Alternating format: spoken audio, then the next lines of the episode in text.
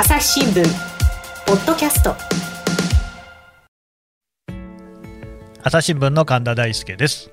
えーこのシリーズはですねポッドキャストにまつわるあれこれについて朝日新聞社のポッドキャスト番長ことですね 中島信也さんに話を聞いていこうとそういうシリーズです。よろしくお願いします。よろしくお願いしま番長ってことでいいんですか？す。なんか毎回故障が違いますけど、いつから番を張り出したんですか？毎回戸惑いますが、ねはい。え えーっとまあ今はね、えーテキストの音声化の話をね今ちょっと聞いてましたけれども、はい。でえーっと今回はどんな話してきますか？そうですね、うん。まあ、前回、そのテキストを音声化するサービスもありますよということで、まあ、その人の声をサンプリングして、えーっと、それによっていろいろ読み上げられることができたら面白いねみたいな話をしてましたね、最後ねいいです。ね。はいうんで、えーっと、まあ、その前の回でですね、うんえっと、えー音声をテキスト化するって話もしたと思うんですけど、ありましたよ。これをですね、同時に、えっと、瞬時にできるようになると、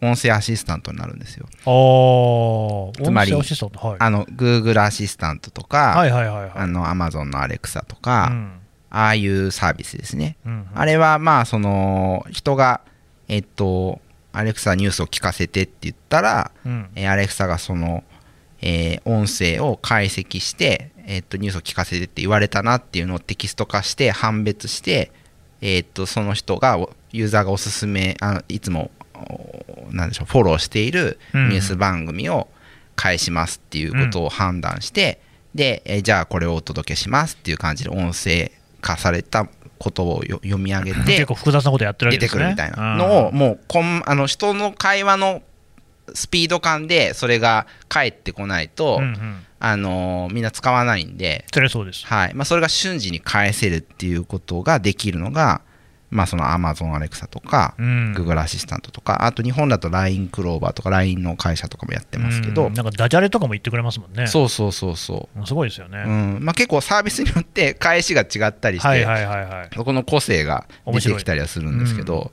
はいまあ、そういう、まあ、その複合的にそれ両方やると、えーそういうことができるようになるっていうのはありますよね。うんうんで、えーっとまあ、話戻りますけど、あのーまあ、そのテキストを音声化するっていう技術っていうのは、これ実は日本でですね結構先進的な、え、あ、そうなんですか？はい、時代があってですね。あ、時代があったんか。あそうそうそうそう、ん今じゃないんですね。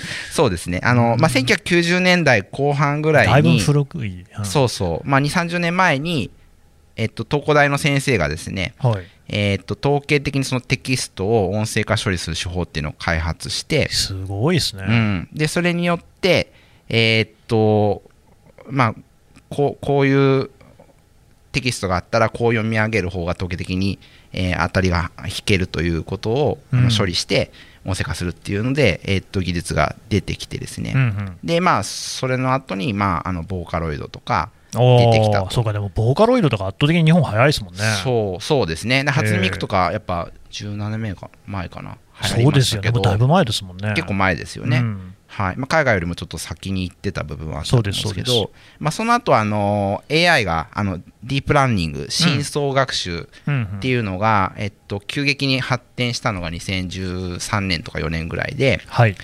でそのタイミングで、まあ、そのディープラーニングを使って、えっと、音声合成を処理するっていうのが、えー飛躍的にその技術が進んでですねうん。で、まあ、そこのそれが得意な Amazon とか Google とかが音声アシスタントが作れる土壌ができてきたと、なるほどね。はい、っていう感じで技術が進んでいますうん。でまあそういった感じでですね実は英語のその文字の音声変換ってもうほぼ完成形に近いかなと思ってまして、完成形に近い。はい。まあ、人間と機械のもうそうそうそう。境目ない。はい。まあなんでしょうね。まあ声色がそのにすごく人間的かっていうとまだ多少あるのかもしれないですけど読み間違えないとかうんイントネーション大丈夫とかうん。うん。そういう意味ではもうほぼできてるかなっていう、そうなんですね。はい、なんですけど日本語はまだそうでもないですよね。あれ、先んじてたのは日本じゃないんですか？いやこれ言語的にですね。まあ僕言語的？あの言語学勉強してるわけじゃないんで、うん。あのすごいあの表面さん、何な学部なんですか？教育学部。全然違うね。違う、はい。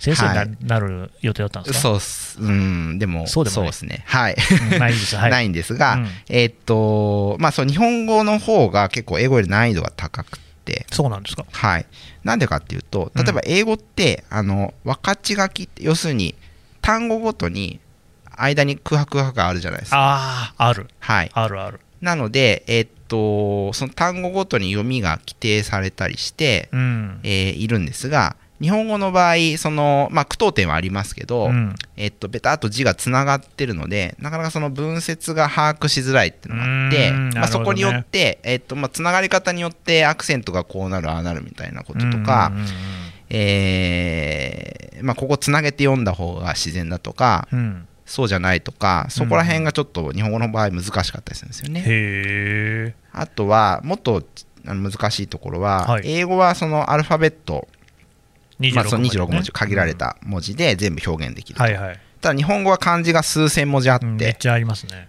でひらがなとの組み合わせもあり、ありますね。えーまあ、カタカナもあったりして、うんうんえーすごい複雑なんですよね言語として。そうですね。はいまあ、これによって何が起こるかっていうと、うんまあ、例えば漢字で音読み訓読みありますよね。ありますね。で、まあ、その文脈によって正解が異なるというか、うんあのこの場合は音読みしたいけど、この場合は訓読みしてほしいみたいな、結構そこが難しいうんうんうんうんはい。で、まあ、すあとアクセントの問題とかもありますし、うんあと人名とか地名ですね。だから実際問題としてね、うん菅首相と菅元首相とかね、そうそう。これむちゃくちゃ難しいですよこれね。難しいんですよね。だからそれはやっぱり日本人だったらっていう予備知識のもと、これは。当時の菅さんの話をしてるのか、うん今の菅さんの話をしてるのか、えー分からなきゃいけない。難しいですね。うん人との会話だったら分かるかもしれないですけど、それは合成音声が、うん、えー判断するっていうのはなかなか難しい。難しい。はい。っていうのがあったり、まあ、人名もなかなかこう、こう書いてこう読ませるみたいなことが、うんえーっと、なかなかこだわってつけたりしてる人にとっては分かりづらかったりね。あーそれキラキラネームキラキラネーム的な。パターンはは無数にありますからね。そうそうそうそううんい。地名だって同じ漢字で違う読み方することもあるでしょうし。そうそうそう。いはい一通りじゃないんですもんね。そうで違う漢字でいろんな読み方するっていうのをあの同型イオン語っていうんですけどあ、そうですか。同じ形で違う音っていう、うん。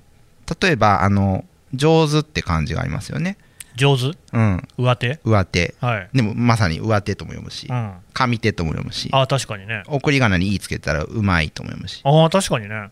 4種類ぐらいあるんですよ。ある？どうやって読み分ける え、歩ききとかどうやってんですか？歩きはまあそうなんですよ。まあこの中でい一番一般的な読みを読む。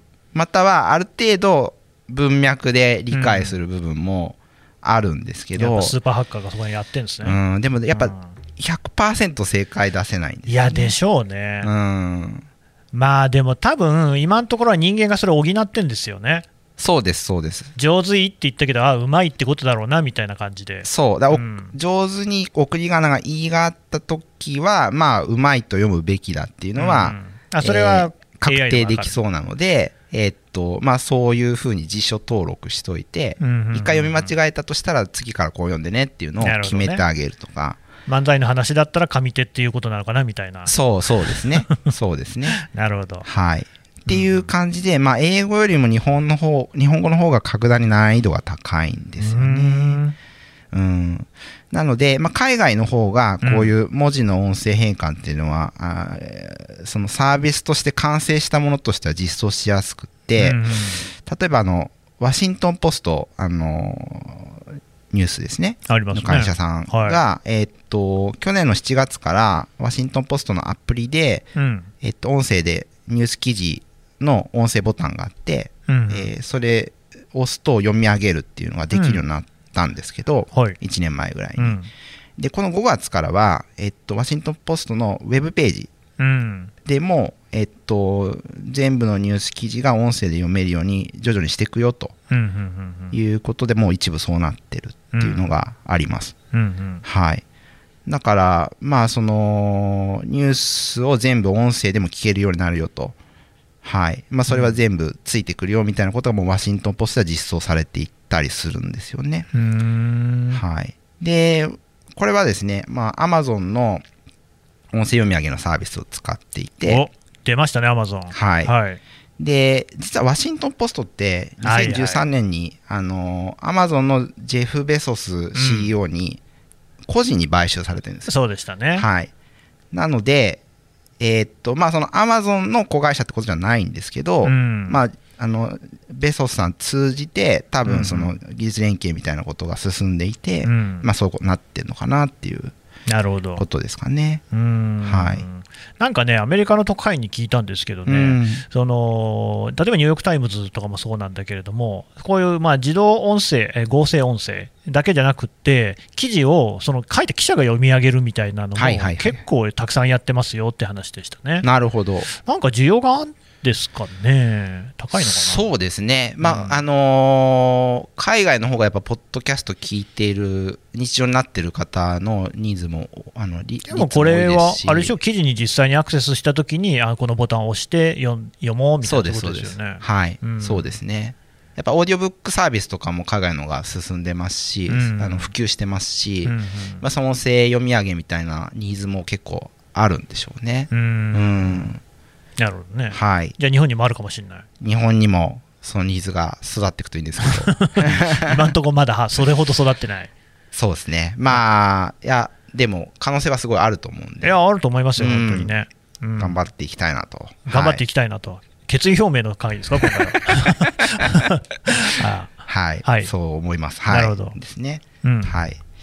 まあそんな感じでまあその音声のテキスト化とテキストの音声化っていうのが、まあ、テクノロジーによってまあだんだんその壁が低くなってきてるんじゃないかなとはいうん思ってます。うんでまあなんかその一瞬大きな話になりますけど、うん。うん。まあ、人がなんかこう動物じゃなくてこう人化していくというか文明になってきたっていうのうん。は本当に大きい話になりますね。急に、何ですか？急になんかそういう話突然の、はい、何ですか？はい。あのまあやっぱ言語を獲得した、まあ、声でコミュニケーション取れるようになったっていうこととはあはあはあはあ。あと文字によってそのなんでしょうね。コミュニケーションを記録できるようになった。っそうですね。ていうのがまあすごい大きいですよね。うん。はい。まあなので、まあ、そこに対して、まあ、その現代のテクノロジーでその音声とテキストがもっとこうシームレスに融合していく。うん、つながっていくことで、なんかまた新たな変化が生まれるんじゃないかなっていうのをちょっと期そ待のもうなんしています。か動物が人になったような大きい変化がひょっとしたらあるかもしれないと。まあ、そこまでどうかわかんないですけど、うん。まあ、人がここからどうなってくるのか、そうですね、まあ、さらなるアップデートがなんかでされるんじゃないかなってう。いう。ん。うん。なるほど。はい、朝日新聞。ポッドキャスト。朝日新聞ある聞きは、人工音声が伝えるニュースサービスです。外に出かけたら、スマートフォンのアプリで、お家にいるときは、スマートスピーカーに、朝日新聞のニュースを聞かせて、と言ってください。あなたの知りたい、ニュース、どこででも、朝日新聞ある聞き。たった5分で、今日のニュースをまとめ聞き。まあでもやっぱりこう、まあ、こう我々、ポッドキャストやってるからじゃないですけど、まあ、声の良さみたいなのは、うん。やっぱあると思うんですよね。あるある。うん、これなんかそのちょっと最近し調べて出てきたものなんですけどなんか実験があってうん。えっとまあ被験者の方がですねえっと面識のなかった方になんか質問をしなきゃいけないっていうシチュエーションを実験として用意してえはい。でその際に、えーコミュニケーションの取り方として3つの方法を取らせたと。えうん。で一つ目はその文字でチャットをしてそのうん初めてあ会話やり取りする相手とコミュニケーションを取ると。はいはい。で二つ目は音声だけで会話する、まあ、電話みたいな感じでしょううですね。で三つ目はビデオチャット、まあ、ズームみたいなやつで、うんうん。えーコミュニケーションを取るとでその場合に一番その相手となんか分かり合えたっていうかうん。つながり感じられたのはうんどれだったかっていうえビデオじゃないですか？ビデオうん。だと思いますよねやっぱり情報量が多い方がいいし。ううん。確かにと思うんですけど違うんですか？はい、あの音声とビデオに優位な差は出なかったんですよ。へえ、それ意外ですね。でえー文字よりはその音声とビデオが同じぐらいつながりを感じられたとあ文字が一番そのつなが低かった。ちょっと劣ってことですねへえ、そうなんですよ文字ダメじゃん。文字新聞ダメじゃん。あ、しまった。新聞の話じゃなかった。で、はい。そうそうだからやっぱ音声ってそういう意味では人とコミュニケーション取るときにやっぱりそのすごい、えうーー、ん得意な部分えでもそれってなんでビデオとその音声の間に差がないんですかね？うーん、なんなんでしょうねわかんない。うん。で、でもまあ、表情とかね、いろいろありそうな気はするんですけど、ですけど大ね。きな差は出なかったらしいんですよね、そこで。へえ。はい。まあでもなんか最近思うのは声だけで聞いていて実際に会ってみるとやっぱり骨格でその声って結構決まってくるとこあるじゃないですか。はいモノマネ芸人さんとかもなんか顔似てる人結構多いですもんね。みたいなその声によってある程度なんというかその人のその像みたいなのが結ばれるっていうところはあるかもしれないなとは思いますけどね。つまり、その声の情報量が結構あるっていうこと。うん。ただ、まあ全然違う時もあって、まあ、僕の妻なんかもね、ポッドキャストよく聞いてくれてるんですけれども、あの朽木誠一郎さんってね、はい。出てくれる人いるでしょ、ウィルニュースはい。編集部の彼のお声を聞いて想像してたのは、すごいなんかちっちゃい可愛い感じの人だったらしいんですけども、実際にはなんかラグビー日本代表みたいな、ガチムチ体型ですからね、びっくりしました、今ね聞いたらね。ペロトンでね、出されてますからね。そうそうそうそう。うん。うん。そう。まあだからそういう、まあ確かに情報が、あの、音声だけだと足りない部分もあるかもしれないんですけど、まあ人とのつながりを感じられてる部分では、まあ、ビデオと劣らないっていうへ結果が出え。たらしいんですよ。なるほど。だだからやっぱその人とのつながりを感じさせる主たる要因っていうのはなんか声なんじゃないかなと。うんはいまあ、そうすると、まあ、やっぱり今情報として圧倒的にテキスト文字のコミュニケーションが多いと思うんですけど多いし、まあ、その方がなんかやり取りとして手早かったり。手早い、うん。ね、LINE のメッセージのやり取りとかね、そのまあスラックとか LINE とかでパパあッとやり取りして、はい。まあ、それでどんどん話進める方が早いってのあると思うんですけど、やっぱ大事な時は声使った方がいいんじゃないかとか、うん。あの逆にその人とこうつながりを持ちたいっていう時にやっぱ声を使うっていうのはすごい大事、なるほど、ね、なんじゃないかなと。はい、いうこともなんか想像できるかなっていう気がします、まあなんかかクラブハウスが爆発的に流行ったのは、うん。やっぱりそういうテキストベースのやり取りにだいぶ飽きてきたっていうか、疲れていた人を取り込んだのかなって感じしますけど、そうですね、まあ、あっという間にこう下火になってるじゃないですか、まあここからまた盛り上がる可能性あるとは思いますけれども、ね。はい。あとツイッターのスペースとかも、なんか、まあ、これから出てくるんだろうとは思いますけれども、はい。どうなんですかね、あの辺ってね、うん。うん。うん。おしゃべりの良さみたいな、やっぱあるんですかね。おしゃべりの良さみたいのはある。一方で、うん。まあやっぱ人の時間限られてるので、うんうん。なんかこう目的のない雑談にこう全部付き合ってるほど時間があるわけでもなく、どうなんですかね、最近、その統計とか絶対ないと思うけど、うん。長電話のうん。時間の数とかって減ったりしてんですかね、あとそう総計的に。いや、はいはい。昔って、本当、長電話みんなしてたじゃないですか。確かに。電話が主たるコミュニケーションだった時は、携帯じゃなかった頃なんかもすげえ長電話してましたよね。そうですね、うん。まあ、俺は本当にあのだ電話あんま好きじゃないんで、長電話しないんですけど、ただやっぱ、うちの母とかね、はい。やってましたよ。うんうんうんうん。あれみんな今やってんすかね？どうなんでしょうねまあでも相対的に他のことに時間取られて減ってんのかもしれないですよね、うん、でね、やっぱね、最近本当に僕が、まあ、ポッドキャストを通じてもこうずっとね、これを実現しようと思ってることの一つが、うん。まあ、一つは脊髄反射しないってことなんですけれども、脊髄反射しない。じっくり考えて物事を捉まえるっていうことなんですけど、うん。もう一つがね、えっとね、なんだっけな、ああ、だから、まあ、反射的に言わないっていうのはまず一つ、これはすごく大事なことなんですけれども、えっとね、音声でこうやってやり取りすることっていうことが、まあ、やっぱりなんか、なんていうのかな、親しみみたいなところでテキストと一線を画すところは絶対あると思うんですよ。うんっていうか、まあ、新聞の文章ってやっぱり一番冷たい感じ、どうしてもありますよね。自分で書いといてなんですけど、うんそこに行くと、やっぱりポッドキャストだと、よくあの感想としてね、あの嬉しい、えーね、ご意見でいただくのが、やっぱりこの記者っていうののその姿が見えてくるような感じがあって、でよりこうね、親近感を感じたっていう、うんうん。よりっていうかね、よりっていうとあれなんですよね、なんか全然新聞なんかよりこっちの方がいいじゃんっていうような感じのことを、結構、ちょくちょく言われるんですよい。ただくことがありますね。はいそうなんですよね、うんそれって多分テキストと音声の間には、なんかそのコミュニケーションのツールとして質的な違いがあるのかもしれないなと思ってるんですけど、そうねどうですかね、それね。うん、いや、実際あると思うんですよね。うんやっぱ、声で伝えることによって初めて伝わるニュアンスとか、えーっと、まあ、本来そのニュースの内容を届けるんであれば、その記者の方がどういう、えーこう雰囲気で話されてるかとかは、あどういう雰囲気の記者なのかね。あまり大事じゃないような気もするんですけどうん。実はそれがこう一体化してることですごくなんか立体的になってくるというか。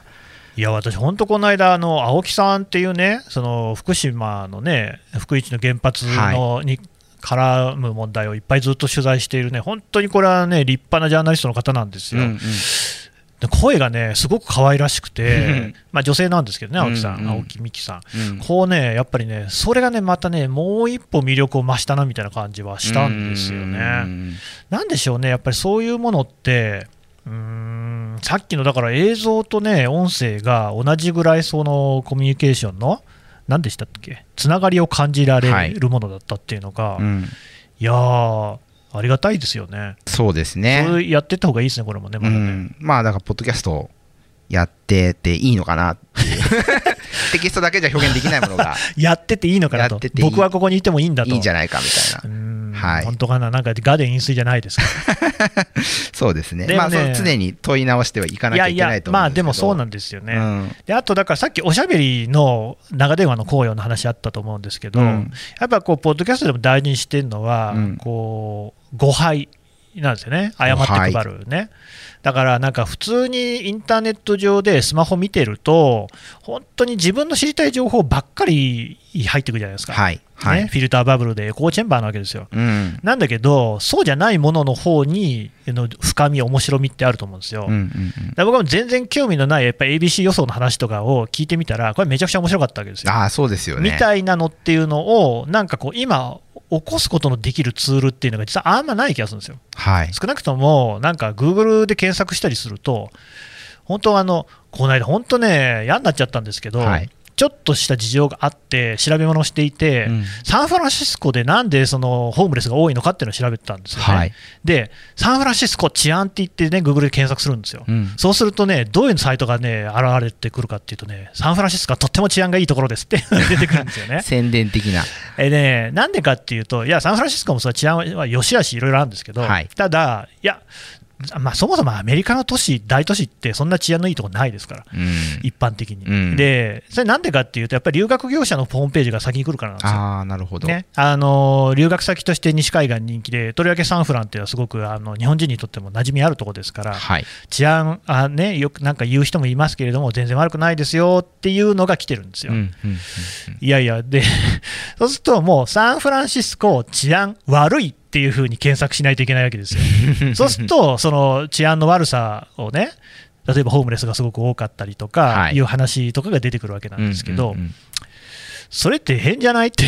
そうですね、まあ、悪いって検索したら悪いことばっか出てくそうなんですよ。るけど、今度はそうやるのがね、まあそれまたアンバランスっていうね。うん、だから自分の中に確固とした何かがないと物事が見えてこない世の中ってやっぱおかしいと思っていて、はい、だからまあ、そのポッドキャストもそうだし、てか新聞が多分そうで、別に自分が全然欲しくない情報をよこしてくるっていう。いうそういう手段として、なんかもうちょっとこう皆さんにね、読んでいただけるといいなって、別にね、あの僕の給料が上がってほしいってことではなくて、まあ給料は多分上がらないですよ、それじゃなくて、やっぱより良い人生、じよりよりなんかなんか社会の認識みたいなのを持ってもらうためには、なんかそういう全然関係ないものが深かってくるっていう要素があった方がいいと思ってるんですよ。うんうんうんうんどうですか？そうですね。いや、本当に、まあ、それが、まあ今、こう、技術が進歩してきて、まあ、音声がテキストで検索できるようになったとしても、まあ、そういう出会いはあるわけじゃないですかう。んで、まあ、一部切り取られるような感じで聞かれるかもしれないけど、まあ、それきっかけに、その全体聞いてもらって、うん。であその後半まで聞くつもりなかったのにえぜ面白くて聞いちゃったと。うん。でだから自分の考えとちょっと違っったけどこれはこれで面白いなみたいなうん。出会いがあるんだったらいいことですよね。うん。だから検索性が上がることも嬉しいんだけれども、それによってその、ね、そういう予期せぬ出会いみたいなのが増えてくれるといいなって思いつつ、ん。僕はちょっと疑念を抱いてるんですけど、はそういう方向ではあの、ネット広告みたいなのが儲かる方向にはいかないのでは、うーん。やっぱりその自分の興味あること、自分のこうツボを押してくれるものを人間はクリックしますよね。はいはいはいはい。今のこのネットの仕組みって、はい。バンバンバンバンいろんなページをクリックしてもらわないと、うんうんうん。広告の代金が上がらないわけですよね、うんうん原則的にはね、うんうん。っていうのが根底にある限り、なんか一つのコンテンツをじっくりとね、聞くみたいなことって、うん。プラットフォーマーはあの期待してないんじゃないですかね。そうですねただ一方でその広告出す側としては、うんなんでしょう自分たちのそうなんかこうすでに顧客である人とか興味持ってくれてる人をひたすら掘り返してるとどんどんこう畑が痩せてくるわけじゃないですか。確かにはいで新しい人に自分たちのサービスの良さとかを気づいてほしいわけですよね。うんそこもまた広告における誤配みたいなものが必要っていうか、なるほどね。はい、だからあもうなんでしょうこうどんどん広告のターゲッティングの最適化最適化が行き着くところは、えっと、その同じ土で肥料を与えずにどんどんどんどんあのやっていってだんだん土地が痩せていくみたいなことにもなると思うので、確かに。うん、だそういう意味ではまあ、それ両方大事ってことになっていくんじゃないかなって気はしますけど。ああとはあれですね、やっぱり Google さんとかね、巨大プラットフォーマーが、うん。もうちょっと ESG 投資的な価値観でもってね、確かに。なんかこうやっぱりこれは良質だから、こっちの方にお金が行くようにしようっていう仕組みを率先して作ってほしいですよ。そうですね。だから僕はさっき Spotify の話はいいなと思ったのは、やっぱクリエイターの方にお金がより行くようになるっていうのは、その一つだと思うんですよね。